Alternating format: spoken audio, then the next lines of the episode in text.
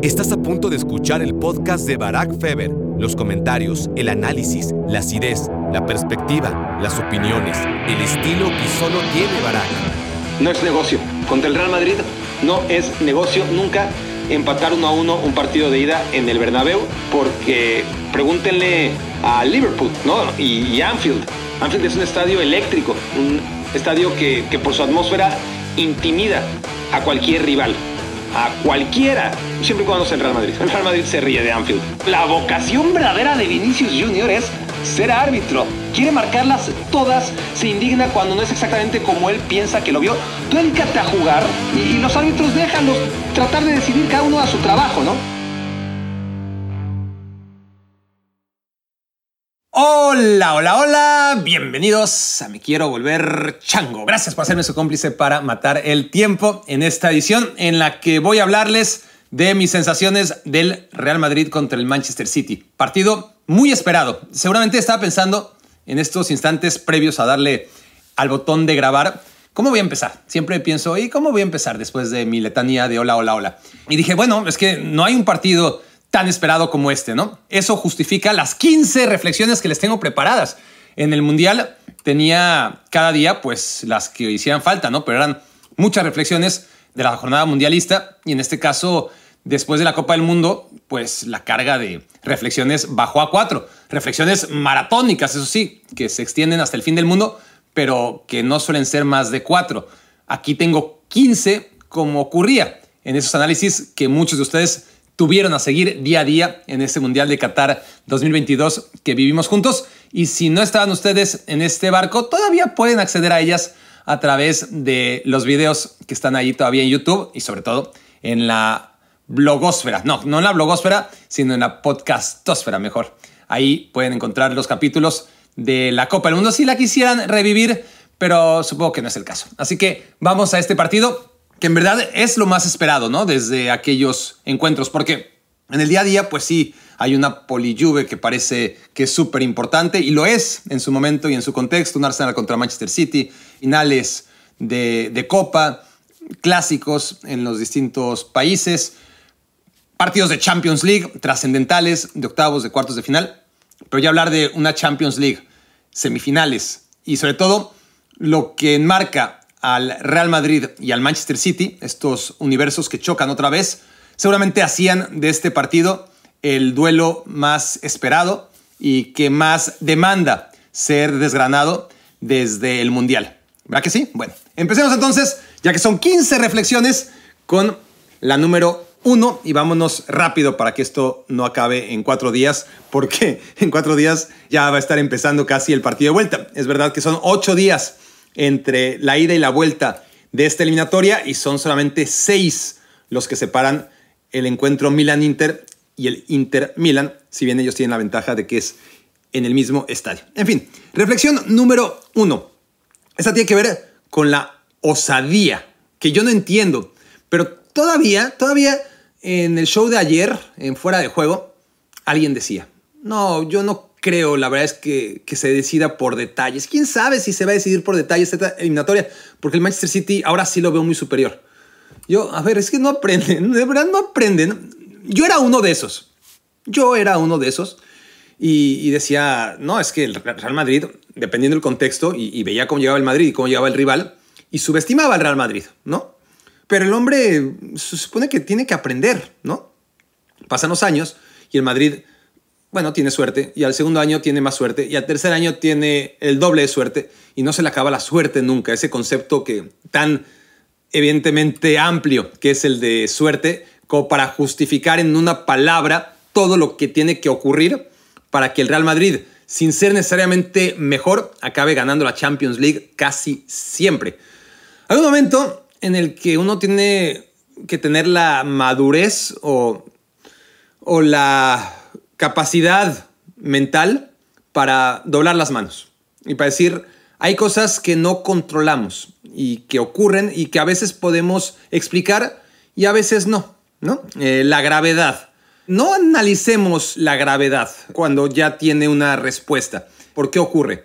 Simplemente ocurre, ¿no? No digamos, es que, Dios, ¿por qué no podemos volar por nosotros mismos, este, pues porque existe una fuerza que no controlamos y que ayuda mucho a que no estemos papaloteando por ahí. Qué, qué bueno que exista la gravedad y que nos mantenga, al menos de manera literal y no siempre de manera virtual, con los pies en la tierra.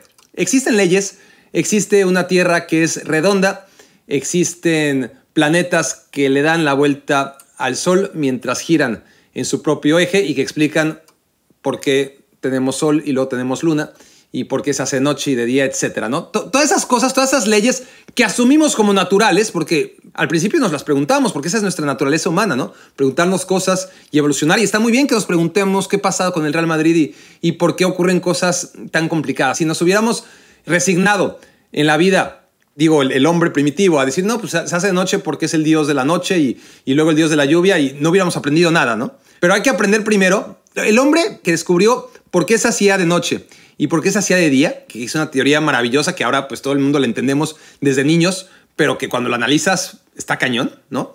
Bueno, ese hombre lo primero que tuvo que entender es que hay leyes y que esas son inmutables y que se va a hacer de día y se va a hacer de noche y que eso no lo vas a controlar y no vas a controlar el efecto que tiene el Real Madrid en la Champions League. Después trata de explicar lo que quieras, evolucionemos como especie y como comentaristas y tratemos de sacar conclusiones sin negar lo que es imposible de negar, que el Real Madrid es súper competitivo y no le van a pasar por encima en un partido de Champions League bajo ninguna circunstancia. Entonces, volviendo al tema de ayer, estoy en el show, y yo digo, bueno, es que al final la eliminatoria, que se jugará a lo que haga falta, 180 o 210 minutos, yo estoy seguro que se va a decidir por detalles. No estoy seguro, no podría apostar por el Madrid o por el Manchester City. Lo que sí podría apostar es que se va a decidir por pequeños detalles. Uy, no sé, me dicen. Uy, no sé. Ay, no sé. Yo, pero ¿cómo? No, es que el Manchester City con Holland y ahora es diferente y, es mucho mejor equipo. Y yo, no aprendemos, de verdad es que no aprendemos. Entonces ya, ya ni siquiera discutir ni batallar, porque cuando no quieres ver, pues ni modo, ¿no? Este, ya no es una cuestión de, de madurez, es una cuestión, no, más bien sí es una cuestión de madurez, ¿no? es, es una cuestión de aprendizaje, es una cuestión de, si no quieres aprender a partir de lo que te va diciendo la vida todos los años, pues yo qué voy a hacer, no, quién soy yo para hacer que, que reflexiones y, y madures. Y a ver, y estoy hablando de una persona en particular, pero, pero no importa, o sea, eh, eh, simplemente porque aquí la, la, tengo en la cabeza porque fue el show previo al partido, ¿no? Pero lo escuché muchísimas veces, ¿eh? Muchísimas veces y lo leí y palpaba que había mucha gente que realmente decía, no, es que el Manchester City es muy favorito sobre el Real Madrid, ¿no? Y no, nunca, eso no puede ser. Cuando se trata del Real Madrid en la Champions League, no puede ser. Y hoy apenas la mitad de la historia, pero creo que que tenemos un capítulo más. Y, quien no lo quiera aprender, no lo va a aprender nunca y va a llegar el, el Mundial en la próxima Champions League y, va a ser lo mismo. El Madrid no va a ser favorito, el Madrid va a llegar mal a un gran partido y mucha gente va a decir, no, el Madrid seguramente pierde y además va a perder de manera contundente. No me jodan. O sea, ¿cuándo van a aprender, no? Reflexión número dos. Lo que sí estoy de acuerdo es que este partido era una lucha desigual entre el City y el Real Madrid. Pero una lucha desigual desde dos ámbitos que la hacían desigual de manera distinta y una muy desigual a favor del Madrid y una muy desigual a favor del City. La desigualdad que marca el favoritismo del Real Madrid es simplemente la cantidad de, copas de Europa de uno y otro. 14, ¿no? 14 contra 0, así de claro. 14 a 0 en el marcador de Champions ganadas indebatible, ¿no? Y cuenta, por supuesto que cuenta, cuenta, sin ninguna duda. Vean ustedes, esto es una semifinal, está bien, pero hagan el ejercicio, si les interesa, de ver las finales, no, bueno, no de verlas, de, ver los resultados de las finales en los últimos 20 años, como siempre gana, es, es, una curiosidad estadística, ¿no? Pero, pero también tiene algo de, de causalidad, no solamente de casualidad, que no digo que sea importante también, pero todas las finales jugadas desde que el Chelsea le ganó al Bayern, en unas condiciones extraordinarias también, en los penales y como quieran, pero bueno, al fin y al cabo, el Chelsea le ganó al Bayern, el Chelsea que no había ganado la Champions, contra un Bayern que la había ganado cuatro o cinco veces, cinco veces. Desde entonces, siempre el equipo que tiene más Champions Leagues en el palmarés es el que acaba ganando. Estoy hablando de finales, entonces No necesariamente va a pasar eso en semifinales, pero sí que es un elemento de análisis. 14 a 0 a favor del Real Madrid. Ahora, si hablamos de la inversión de un equipo y de otro, y esto lo he dicho en otros episodios de Me Quiero Volver Chango, ahí el que tiene una proporción 10 a 1 a favor es el Manchester City. ¿no? El Manchester City, desde, si empezamos a contar los jugadores que ha vendido y los que ha comprado, y hacemos la suma y la resta, ¿no? Eh, acumulamos todos los jugadores que han llegado en los últimos 10 años a reforzar al Manchester City. Y restamos a todos los jugadores que ha vendido, ¿no? Ha gastado X dinero y ha ingresado X dinero por los futbolistas que ha vendido y tiene un balance de tanto. Bueno, ese tanto en el caso del Manchester City es 10 veces mayor al del Real Madrid. El Manchester City está muy cerca en ese balance de ingresos contra egresos en los últimos 10 años en lo que se refiere a compra y venta de futbolistas. Ha invertido mil millones de euros en mejorar su plantel. Mientras que el Real Madrid ha invertido 125, 8 veces menos. Si quieren que sea exacto, no han sido 10, han sido 8 veces menos. 125 millones nada más, porque claro, ha gastado una cantidad considerable en, algunos futbolistas, pero también ha ingresado muchísimo dinero por aquellos que ha ido vendiendo. Entonces, en el balance, si hablamos de qué equipo ha invertido más para meterse a semifinales de la Champions League, en un análisis desde 2014, que creo que envuelve muy bien a un plantel y otro, ¿no? Porque desde entonces, eh, en 2014, pues todavía no estaba de un lado Kevin De Bruyne, ni mucho menos Erling Holland, eh, ni la gran mayoría de los jugadores del City. Y en el caso de Real Madrid, sí, bueno, llegaba Tony Kroos apenas, eh, Modric estaba por llegar, Carvajal y Nacho pues por ahí, ¿no? Pero, pero, pero si hablamos de los últimos 10 años, prácticamente, salvo excepciones, Benzema, por supuesto, es una de ellas, el Madrid y el Manchester City han renovado a sus planteles casi al 100%. Y, el resultado está que los dos equipos son semifinalistas de Champions League, pero que en el camino el Madrid ha ganado cinco Champions y que el Manchester City no ha ganado ninguna.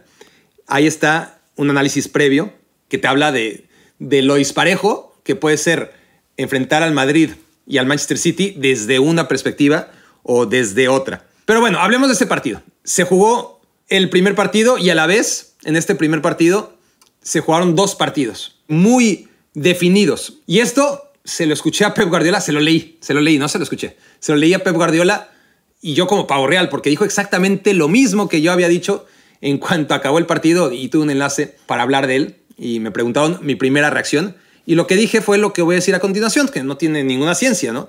De hecho, habla muy mal de Pep Guardiola que haya dicho exactamente lo mismo que yo dije.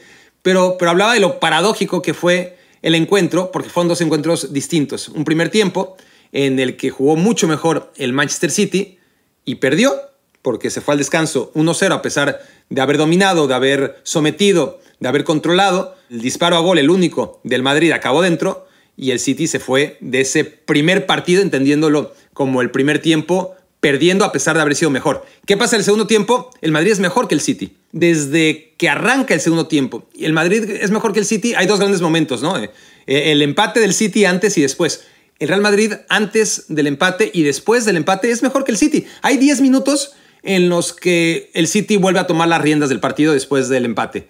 Pero ya, eh, después se echa para atrás o, decide, decide que el empate es bueno y, ya no arriesga además. Es difícil siempre en este tipo de, partidos entre dos equipos tan potentes determinar exactamente qué ocurre, ¿no? Si, si un equipo se echa atrás o si el otro, en cuanto empieza a acabar el partido, lo echa atrás. Pero de todas formas, el segundo tiempo en general fue del Real Madrid.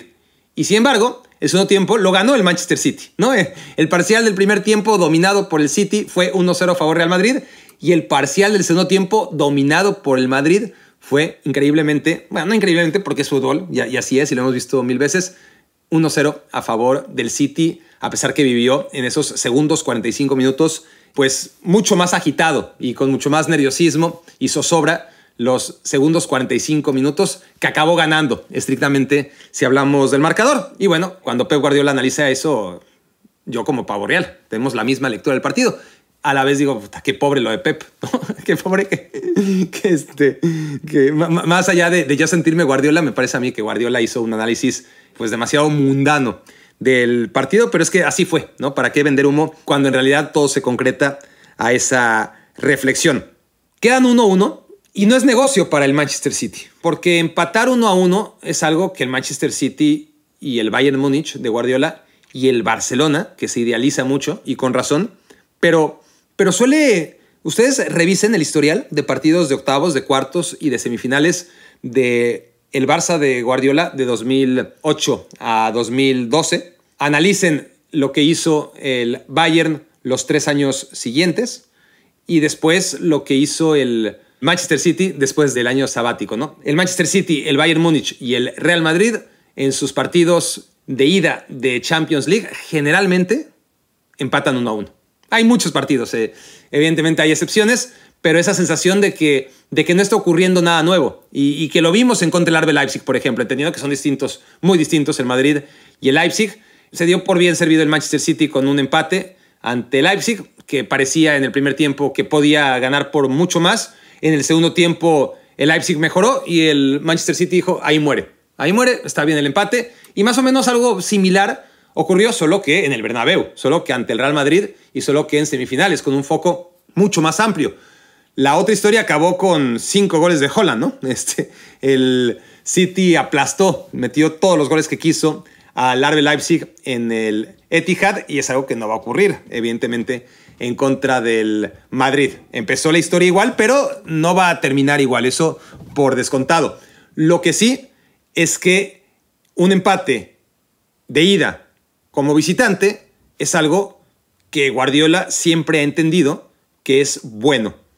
El tema aquí es que contra el Madrid no hay un empate bueno, no hay una ventaja a través de un empate. Hay, puedes sacar una ventaja y, obviamente para el partido de vuelta pues no es que tengas ninguna garantía, pero mejor enfrentar al Madrid con una ventaja el marcador que hacerlo perdiendo o empatando, como es el caso. Pero jugar en casa un partido de vuelta contra el Real Madrid tras haberlo empatado no te garantiza nada, no es ventaja incluso, ¿no? El, Madrid no juega de visitante en la Champions League, nunca. Podrá viajar y dormir en un hotel y presentarse en un estadio donde hay regaderas que no suele utilizar. Eso es lo que le hace visitante. Por lo demás, es la Champions League y está en casa siempre. La Champions League es realmente la casa del Real Madrid, independientemente del estadio en el que se juegue. Y entonces, llegar con un partido empatado uno a uno tras la ida, así se juegue con el apoyo de la afición del Manchester City, la verdad es que no es algo que al Real Madrid le produzca agobio ni que podamos considerar que es un hándicap. No, no es negocio. Contra el Real Madrid no es negocio nunca empatar uno a uno un partido de ida en el Bernabéu, porque pregúntenle a Liverpool ¿no? y, y Anfield. Anfield es un estadio eléctrico, un estadio que, por su atmósfera intimida a cualquier rival, a cualquiera, siempre y cuando sea el Real Madrid. El Real Madrid se ríe de Anfield y lo hizo esta temporada en octavos de final y lo ha hecho en otras ocasiones. Tampoco es que fue en un contexto en el que sí, eh, el Madrid iba perdiendo 2-0 y acabó metiendo 5, no. Es que el Madrid, si no se intimida en Anfield, no se va a intimidar en ningún momento en el Etihad y no se va a hacer pequeño en ningún estadio. Al contrario, los grandes estadios se hacen pequeños ante la magnitud del Real Madrid cuando estamos hablando de la Champions y sobre todo de las fases finales de la Champions. Analizando un poco el partido, vayámonos al gol, es la reflexión número 5 ya, el gol del Real Madrid, ¿no? En un partido en el que dominaba el Manchester City, había tenido las ocasiones, había generado una presión alta que le permitía recuperar el balón muy pronto y que tenía trabajando a Thibaut Courtois sin hacer nunca una parada maravillosa de esas. Es que el mismo Courtois va poniéndose el listón muy alto, ¿no? Respecto a otras eliminatorias, pues tuvo una buena reacción, un disparo, creo que era de Kevin De Bruyne, que sacó muy bien, que iba angulado por abajo, pero poquito más. Las demás pues, eran atajadas casi de trámite para el portero belga, pero el City lo tenía controlado, tenía la pelota, tenía la generación de juego, pero el Madrid tenía esa capacidad de escapar la presión. No lo hizo muchas veces, pero cuando lo hizo, en velocidad, con juego directo, se palpaba que ahí podía estar el partido para el Real Madrid, aunque el gol no cae en una de esas jugadas. Sí cae eliminando la presión alta en una acción individual de velocidad y potencia de Camavinga. Ahí hay un tema del Manchester City cuando se hablan de los handicaps del City. Pues tiene handicaps, tiene puntos débiles, por supuesto. Quien no los quiera ver es porque los oculta muy bien el City, siempre y cuando sea capaz de defender en campo contrario y recuperar pronto el balón. Pero en cuanto un equipo como el Madrid sale de esa presión, con soltura, con un par de pases, con un pelotazo o con una conducción de balón tremenda como la de Camavinga, entonces ahí sí se le ven ya las costuras a algunos jugadores del Manchester City. Por ejemplo, Bernardo Silva es muy blandito, muy blandito sin balón. Y en este partido Bernardo Silva comete una falta en los últimos minutos que pudo haber sido el gol del Real Madrid en tiro libre, comete también una entrada tremenda con los tacos por delante que llega tarde y que pudo haberle causado la tarjeta roja, la verdad. Esa entrada sí uno la ve y, dice, ay, está claro que en vivo, cuando ocurrió, no es tan evidente como ya en cámara lenta y, los tachones ahí, haciendo plancha, llegando tarde, y te evidencia un, que si algo no tiene Bernardo Silva es ser un jugador sucio, ¿no? Al contrario, pero es blandito defensivamente, no sabe defender, y, le ocurrió en esas jugadas, pero volviendo al gol, pues no le aguanta la carrera a Camavinga, no tiene ni, ni la potencia, ni la velocidad, ni la fuerza para poder encarar y no permitir que ocurriera lo que pasó. Y luego Gundogan, un poquito lo mismo. Gundogan sin pelota, con pelota se defiende muy bien, pero sin pelota a veces estorba y a veces no estorba. Y ya le pasó en un par de partidos. Hoy sin cargarle la mano, sin cargarle la mano. Y, también el fin de semana, el Manchester City que tenía un partido tranquilo contra el Leeds, 2-0 ganando. Después hay un error entre Akanji y Gundogan que no es error necesariamente, pero es falta de oficio defensivo, ¿no? Que no tienen varios jugadores del City, empezando por estos dos. Y luego está el, el zapatazo tremendo, ¿no? De Vinicius, una muy buena jugada de Camavinga y un gol que acaba de, exhibir el momento en el que se encuentra Vinicius, ¿no? En el que hace de todo y, y lo hace todo bien. Es verdad que Ederson, a ver, voy a plantearlo mejor así. Si Ederson es Courtois en ese gol, probablemente Courtois lo, lo ataja. Pero pedirle a todos los arqueros que sean Courtois me parece que es injusto, que es desubicado. Por eso hay un Courtois y por eso es el mejor portero del mundo. Hay un mejor portero del mundo y cada que hay un gol que él no podría atajar, si esa iba a ser el, la vara de medir, pues es que está cabrón, ¿no? Este, solamente hay un portero. Y podemos hablar, sí, de Marc-André Ter Stegen y de Jan Oblak y de otros porteros sensacionales, incluidos Allison y Ederson.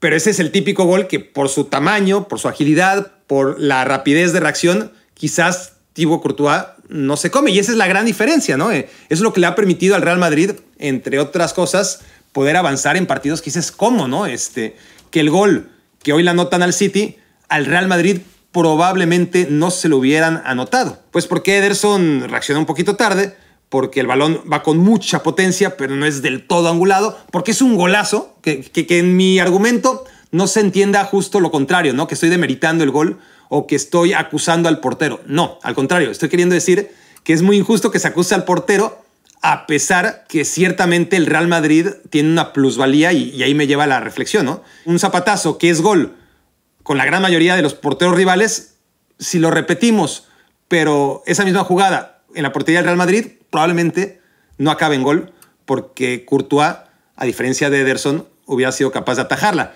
Porque Ederson es uno de los mejores porteros del mundo, pero si es uno de los mejores porteros del mundo, no significa que sea porque sea un atajador del nivel de Courtois. No, es complementario y, es muy útil para lo que necesita Guardiola. Para Guardiola, pues seguramente Ederson le es mucho más útil que Courtois. Te sacrificará que de vez en vez, o sea, cada cuánto te mete un gol como ese, ¿no? No, no es tan seguido sacrificará que en este tipo de jugadas, pues a lo mejor te meten gol, pero ganas el juego con los pies que tiene Ederson y que no tiene Courtois. Entonces ahí está la plusvalía de Ederson dentro del universo del Manchester City.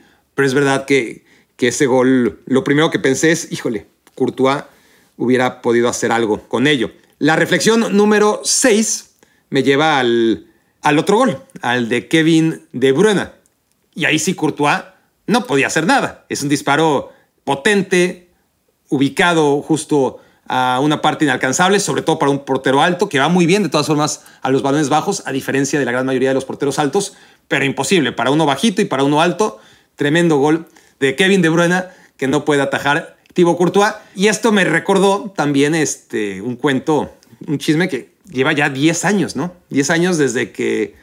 Supongo que ya lo sabían, es que yo vivo en mi mundo y, igual este tipo de anécdotas a algunos les sorprenderá y otros dirán, puta, es un cuento tan viejo, Barack. Pero bueno, tengo la duda si saben o no saben.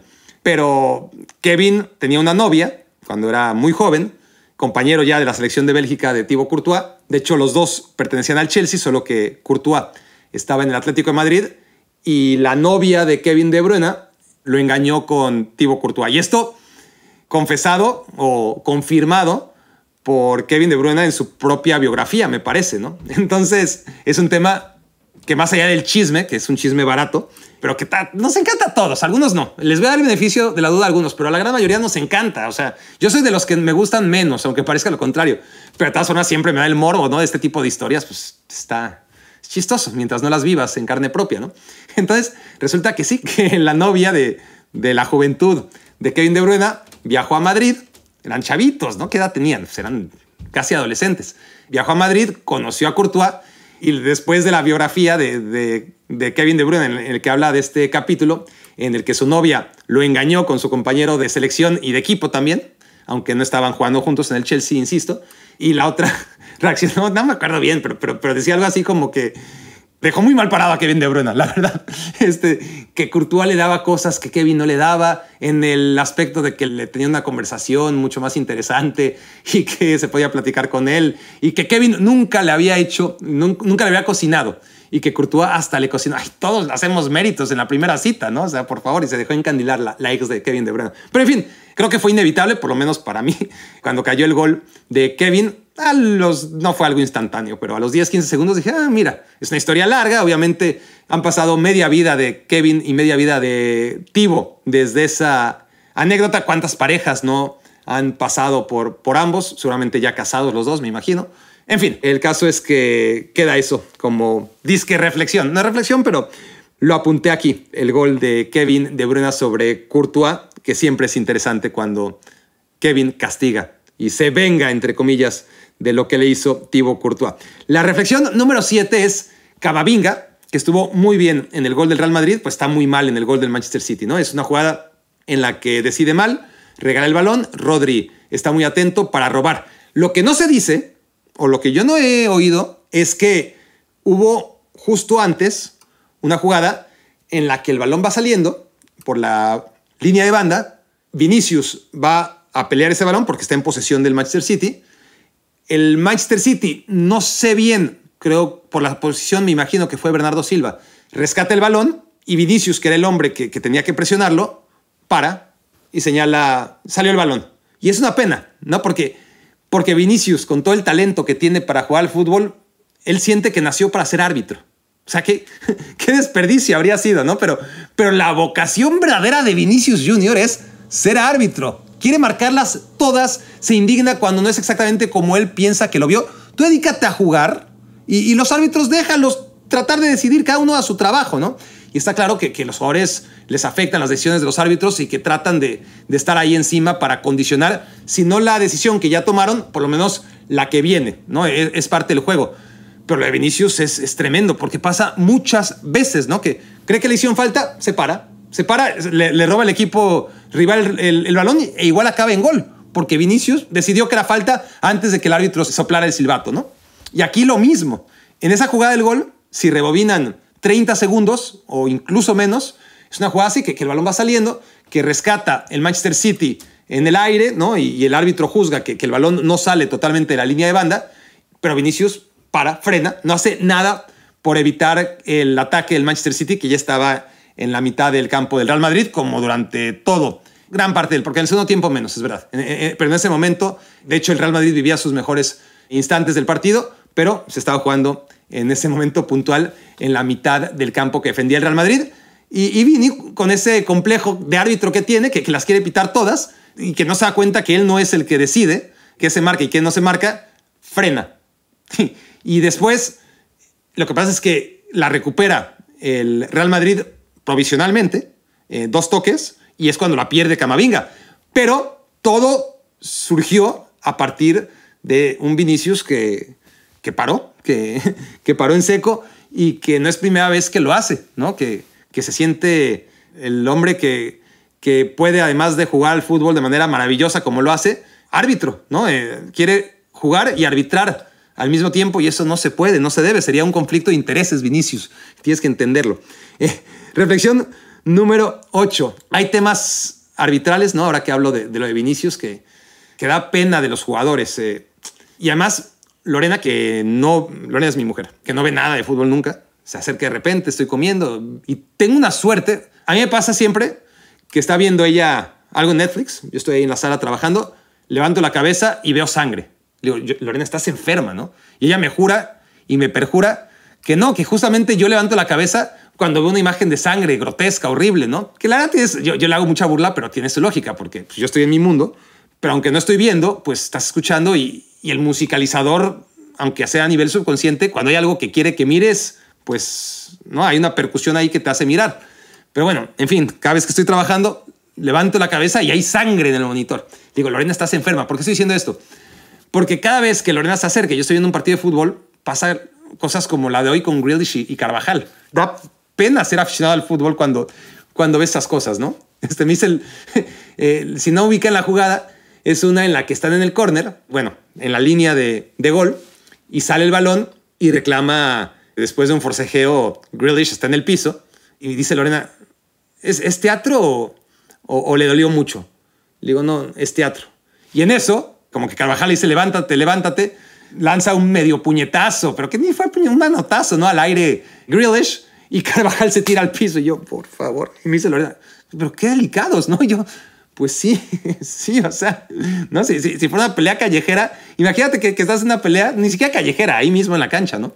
Y realmente te dan ese golpe y tú reaccionas así, ¿no? O sea, pero, pero yo escuchaba a, a McAllister, que es uno de los jugadores tranquilitos de la selección argentina, y, y, es también cosa del bar, ¿no? Siempre han sido así los futbolistas, en general teatreros, pero con el bar todavía más. Entonces McAllister, de manera inocente, le preguntan sobre esos contratos de bronca en contra de la selección de Países Bajos en el Mundial, y él dice, no, cuando una bronca me acerqué a, a separar, pero agarró Bergwijn y me puso la mano aquí como que me jaló aquí y lo sentí.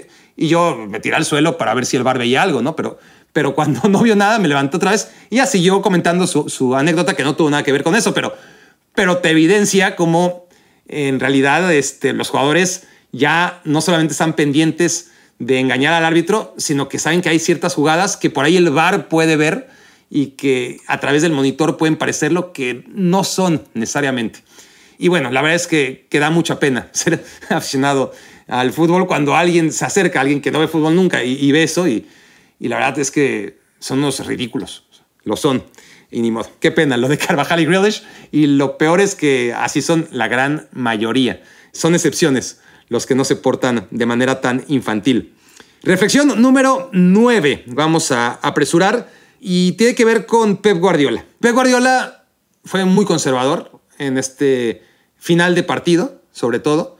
Ya de arranque, la postura del Manchester City no fue el típico 3-2-4-1, la formación habitual en la que cuando el Manchester City no juega ante un tremendo rival, cuando el Manchester City no se está jugando gran cosa, es decir, todos los partidos que no impliquen jugar contra el Liverpool o contra el Arsenal, cuando ahora que anda bien, o un partido de Champions League como este contra el Real Madrid en el Bernabéu, mantiene la línea de tres, o sea, es un 4-4-2 muy claro cuando defiende, eso desde hace mucho tiempo.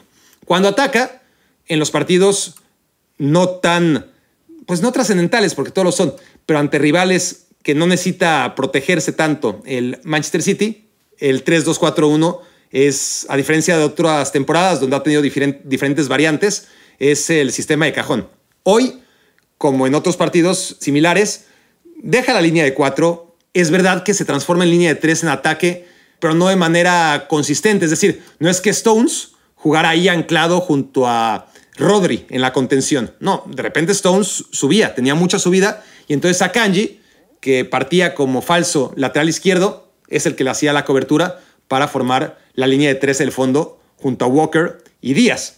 O a veces Walker era el que se adelantaba como carrilero por derecha y por izquierda Akanji se quedaba para hacer la línea de tres con un Stones, que ahí sí no subía, y Díaz. Entonces, sí que fue agresivo, sí que vimos a Stones muchas veces en campo contrario, sí que defendió con línea de tres, pero lo hizo de manera, si se entiende, mucho más conservadora que hacerlo como habitualmente es con, antes era con Cancelo, se fue Cancelo y últimamente ha sido con la figura de Stones como un futbolista que parte como lateral y que acaba en el medio de contención cuando, cuando su equipo tiene posesión, que es el 80% de, del partido. Aquí Stones no jugó como lateral, jugó como central y cuando incursionaba al ataque tenía bien cubierta la espalda, pero ya de inicio, pues sí, era un tema más conservador. Y después está el de los cambios. Se habla seguramente mucho de, de que Guardiola, con ese plantel tan caro y con tantos recursos, no quiso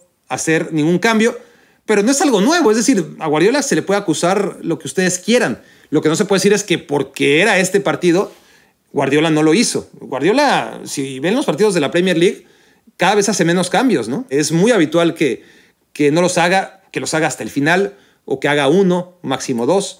Y en la propia Champions League, en aquel partido contra el RB Leipzig, que les digo, que acaba 1-1, que fue muy similar, lo mismo. Eh, un guion, ya no me acordaba, pero, pero ahora que, que hablo de, la, de los cambios, pues lo mismo, no solamente fue ese Manchester City dominador en el primer tiempo y que en el segundo tiempo ya no fue lo mismo y que acabó casi reculando y, y dando por bueno el empate. Contra el RB Leipzig y contra el Madrid se repite la historia, inclusive cuando hablamos de este detalle, ¿no? El de no hacer cambios. Decide no hacer cambios y no intervenir.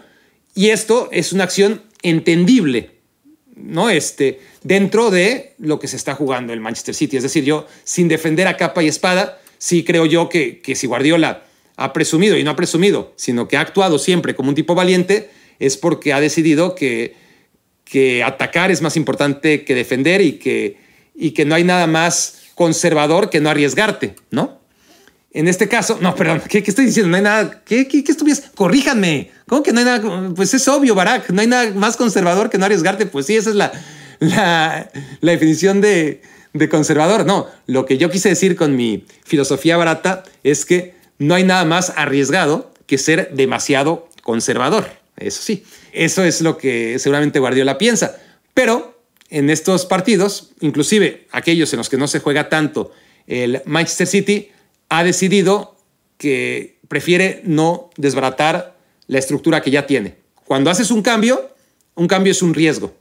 Te puede dar una plusvalía, te puede dar algo que no tenías, porque es un futbolista fresco, es un futbolista más rápido, es un futbolista diferente, que va a sorprender, si las cosas salen bien, a los rivales que no están acostumbrados a él porque acaba de entrar al campo, ¿no?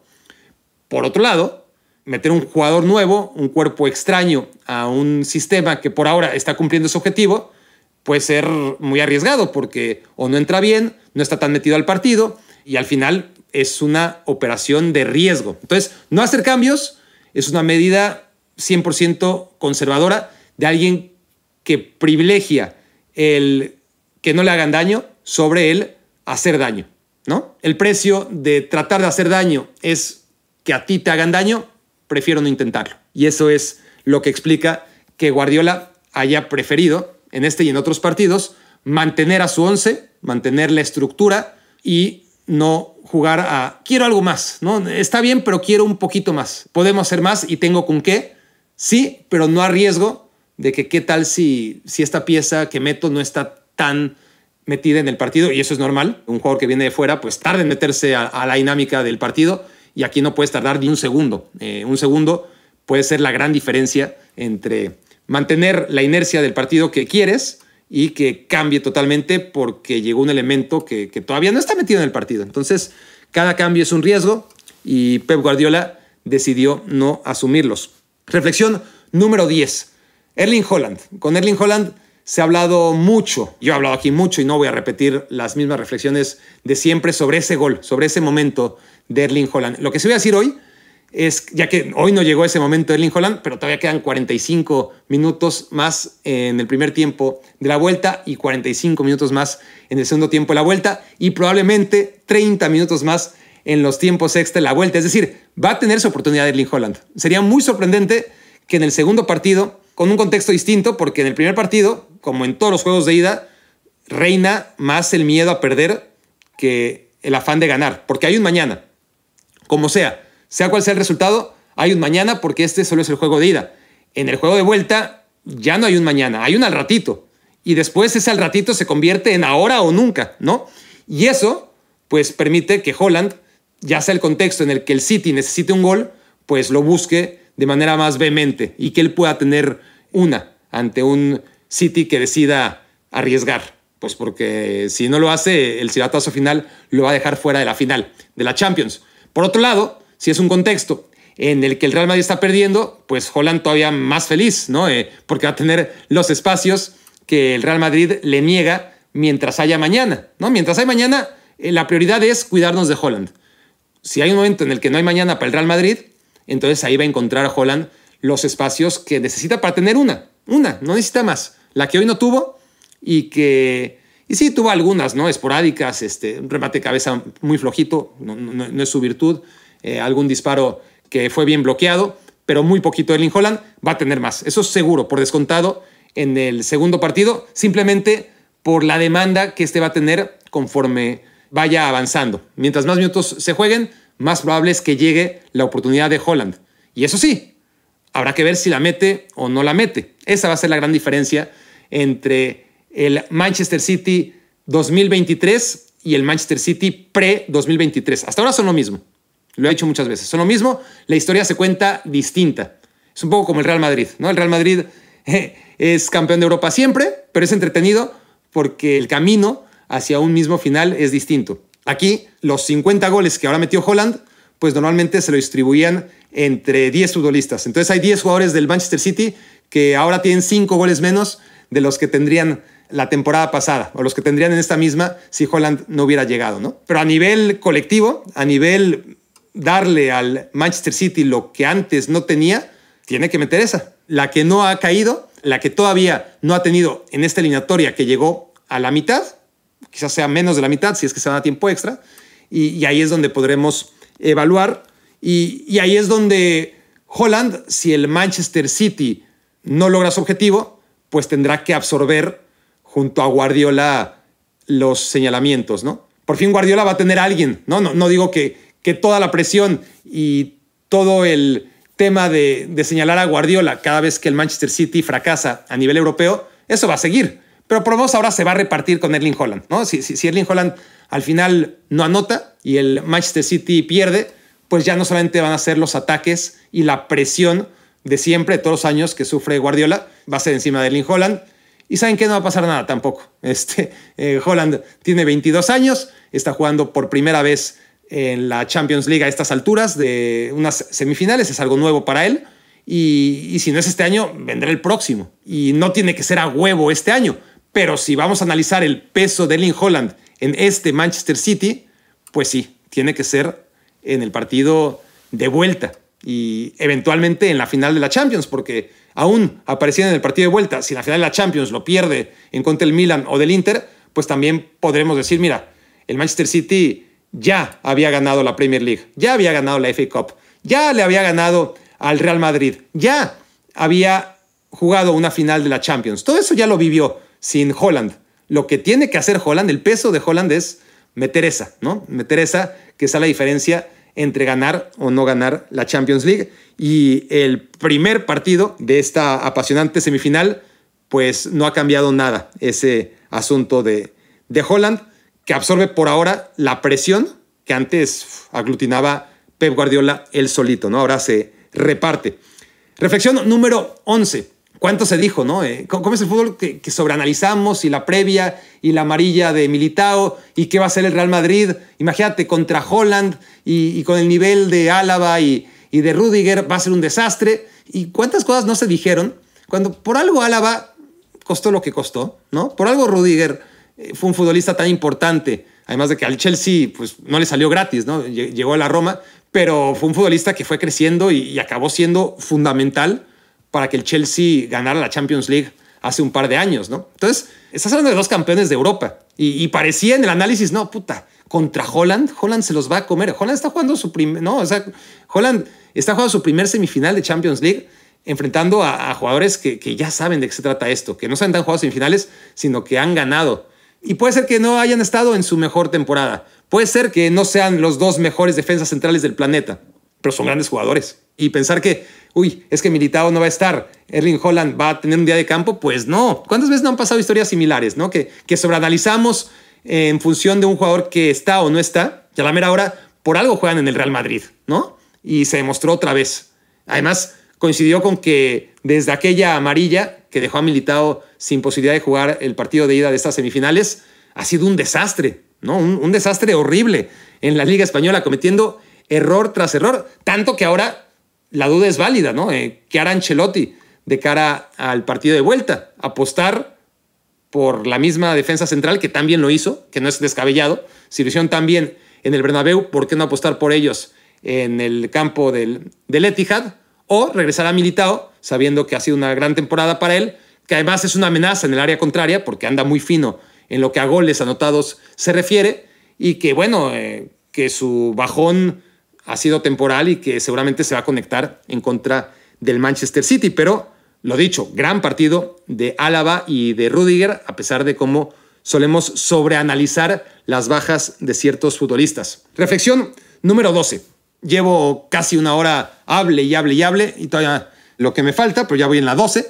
Y al final, este partido pudo no jugarse, ¿no? Cuando no hay gol de visitante, el tema es ese, ¿no? Que, si hay un empate, simplemente es un partido nulo. No hay nada. Es como si no se hubiera jugado y, podemos analizar y, y hablar de las virtudes de un equipo, de otro, de cómo en función al primer partido puede llevarse a cabo el segundo. Y a ver, a ver, empataron. Empataron y al empatar es un partido nulo, porque no hay gol de visitante, porque esa regla que ciertamente podía ser que un gol en el Bernabéu fuera bueno, malo o regular, pues ahora no existe, simplemente es un partido nulo. Ahora se va a jugar de nuevo, solamente que en campo el Manchester City, y si gana el City, pues avanza a la final, si gana el Real Madrid, avanza el Real Madrid, y si empatan, pues se van a tiempo extra y a penales. Pero el partido de hoy pudo no jugarse, tenía que jugarse, ¿no? Para ver si uno de los dos acaba ventaja, sobre todo el local, que se supone que es el, el equipo más orillado a hacerlo, pero a final de cuentas podemos hablar y hablar y hablar y, y lo más paradójico, lo, que no entendería alguien que no sabe de fútbol y, que, no, que no nos entiende y que no nos entiende con razón, sería, a ver, a ver, están hable y hable y hable y este partido qué? Es porque va a haber otro, ¿no? Sí, va a haber otro. Ok, ¿Y, ¿y qué pasa con el otro en relación a este? Y la respuesta es nada. Este partido fue nulo. Hubiera valido de algo si uno de los dos lo hubiera ganado. Como empataron, no es nada. Se elimina, se suprime y la historia vuelve a comenzar en el partido de vuelta, que en realidad es el partido único, se convierte en un partido como de mundial, ¿no? Como final, no, no está condicionado en absoluto por el partido previo. Se juega desde arranque, aunque diga uno a uno el marcador global, en realidad está empezando 0 a 0, ¿no? Eh,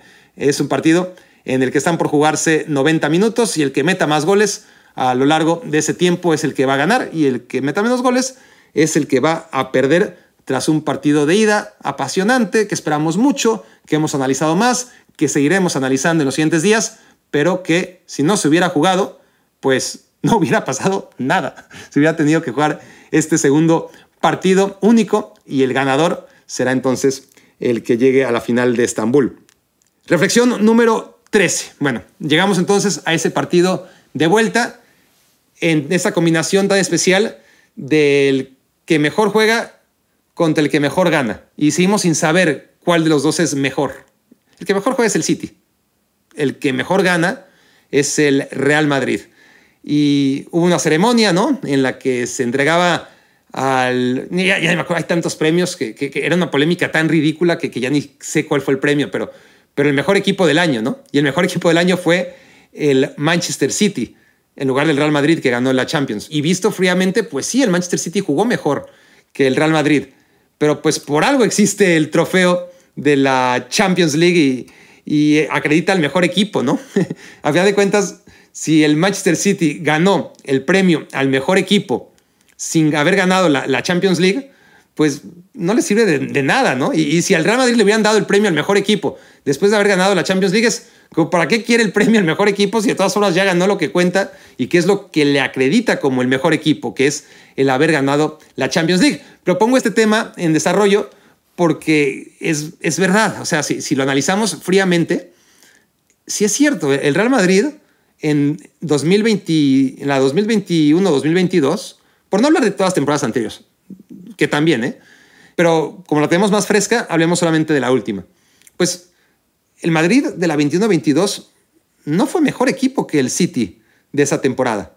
Cuando se enfrentaron, ganó el Madrid bajo unas circunstancias muy difíciles de, de repetir si no se entiende todo lo que vengo hablando desde el primer minuto de este podcast, ¿no? El Madrid no juega mejor que el City, pero gana. Gana mucho mejor que el City. Y no ha cambiado esa realidad. Por ahora empataron. Vamos a ver qué pasa en el partido de vuelta. Pero por ahora todo sigue igual. El City juega mejor que el Madrid. No digo que el Madrid haya jugado mal hoy. De hecho, el segundo tiempo lo juega mejor que el City. Pero en general, este partido, esta temporada, las últimas 5, 6, 7 temporadas, el City ha jugado mejor que el Madrid. Sin embargo, el City en estas 5, 6, 7 temporadas en las que ha sido probablemente en la mayoría de ellas, en alguna el Liverpool, en alguna el Bayern, pero generalmente el Manchester City, el equipo que semana a semana juega mejor, pues no lo ha logrado canjear por el diploma, ¿no? Es como, está bien, fuiste el mejor en, la escuela y, tienes los promedios más altos, y, dónde está tu titulación? O sea, me vale madres tu promedio, sí, no, es que no me puede titular porque fíjate que la tesis, pues me vale madres que hayas tenido 10 en todo, ¿no? ¿Dónde está tu certificado de que te graduaste? ¿Dónde está tu diploma? No, no, pero fíjate, no.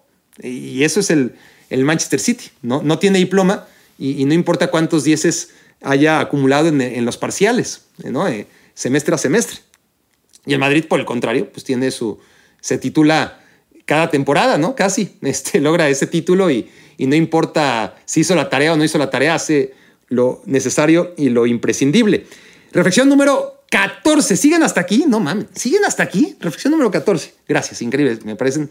Eh, son los titanes. la reflexión número 14 tiene que ver con las carencias que todavía tiene el Manchester City a estas alturas. Ningún equipo del mundo ha gastado más dinero en laterales que el Manchester City. Y, no tiene. No tiene laterales, ¿no? Tanto que acaba jugando con, con línea de tres centrales y y Walker, que es su lateral hoy, su único lateral, pues acaba restringiéndose a una posición de guardarle la espalda a Stones, porque Stones como central tiene esa salida que, por la que quiere apostar Guardiola, ¿no? Esa presencia junto a Rodri y Gundogan. Y no tiene laterales. Y, y en el lateral izquierdo aparece Akanji, que lo ha hecho bien, pero que es un defensa central de perfil derecho además. Entonces, es increíble, ¿no? Eh, porque en una selección nacional, pues lo entiendes. Al final, si en tu país no han surgido laterales izquierdos, tienes que improvisar, no puedes este, ir a la cantera lo que haya. ¿Y qué hay? Pues hay centrales de perfil derecho y, juegas entonces como lateral, pones a un central derecho. Eso lo puede entender en una selección. Pero en un equipo como el Manchester City está cañón, ¿no? Que, que Akanji acabe siendo tu lateral izquierdo, porque eso en los grandes partidos te acaba facturando, ¿no? Eh, acaba siendo una debilidad. Es como, a ver, como tu casa, ¿no? Eh, tú puedes tener una casa preciosa, le invertiste muchísimo dinero, tiene los mejores muebles, tiene unas instalaciones increíbles, pantallas, camas de primer nivel, etcétera, todo lo que se les pueda ocurrir que tenga una casa bien equipada, pero no tiene cortinas. Y en realidad no hay tanta bronca, ¿no? O sea, en el día a día, si tiene o no tiene cortinas, pues no es que no puedas vivir sin cortinas, puedes vivir sin cortinas. El tema es que pues, de repente si pasa alguien por afuera y, se asoma, ¿no? Eh, o, es, o quieres dormir un poquito de más, este, se hizo de día y, y, quieres dormir de más, pero el sol ya no te deja a las 7 de la mañana. Ese tipo de cosas que para vivir en una mansión, pues quizás unas buenas cortinas, ¿no? Y a Kanji aquí es el ejemplo, ¿no? Pues puedes poner ahí periódicos en las ventanas, ¿no? Eh, como para, para sustituir a las cortinas. Pero una buena cortina es necesaria, ¿no? Este, así sea un buen recurso utilizar a kanji, en este caso, eh, eh, poner periódicos tratando de, tapar las ventanas. Y es lo increíble que tiene el City, porque el City ha gastado, bueno, en Sinchenko no, gastó, canterano, que estuvo en el PCB, pero bueno, Sinchenko se fue al Arsenal esta temporada. Mendy le costó muchísimo y fue un tema tremendo que, que seguramente acabó con su carrera acusado de múltiples violaciones este, y que fue considerado o que, fue que no fue sentenciado culpable. Una cosa es que sea inocente y otra cosa es que después de la investigación se haya determinado como no culpable, sea inocente o no, porque eso no lo sabemos, de todas y cada una de las violaciones a, las, que fue, de las que fue acusado el lateral izquierdo del Manchester City, su carrera, su carrera se acabó, seguramente, ¿no? Por lo menos su carrera en el alto nivel se acabó de manera justa o de manera injusta, no sé si lo sabremos, ¿no? Pero, pero lo cierto para efectos futbolísticos es que el Manchester City dejó ir a su lateral izquierdo, improvisado y lo que quieran, como Sinchenko, que por cierto en el Arsenal está aportando mucho con la pelota, pero quitándole mucho también a nivel defensivo en los últimos partidos. No tiene a Mendy, Sinchenko se fue al Arsenal, Cancelo se peleó a, mitad de temporada con Guardiola y de pronto les queda Kanji, ¿no? Un equipo que se dice que no tiene carencias, que es perfecto, pues no, este, ni siquiera necesitas la lupa, ¿no? Ahí está, ahí se ve, no tiene un futbolista confiable por izquierda, ni siquiera de perfil natural.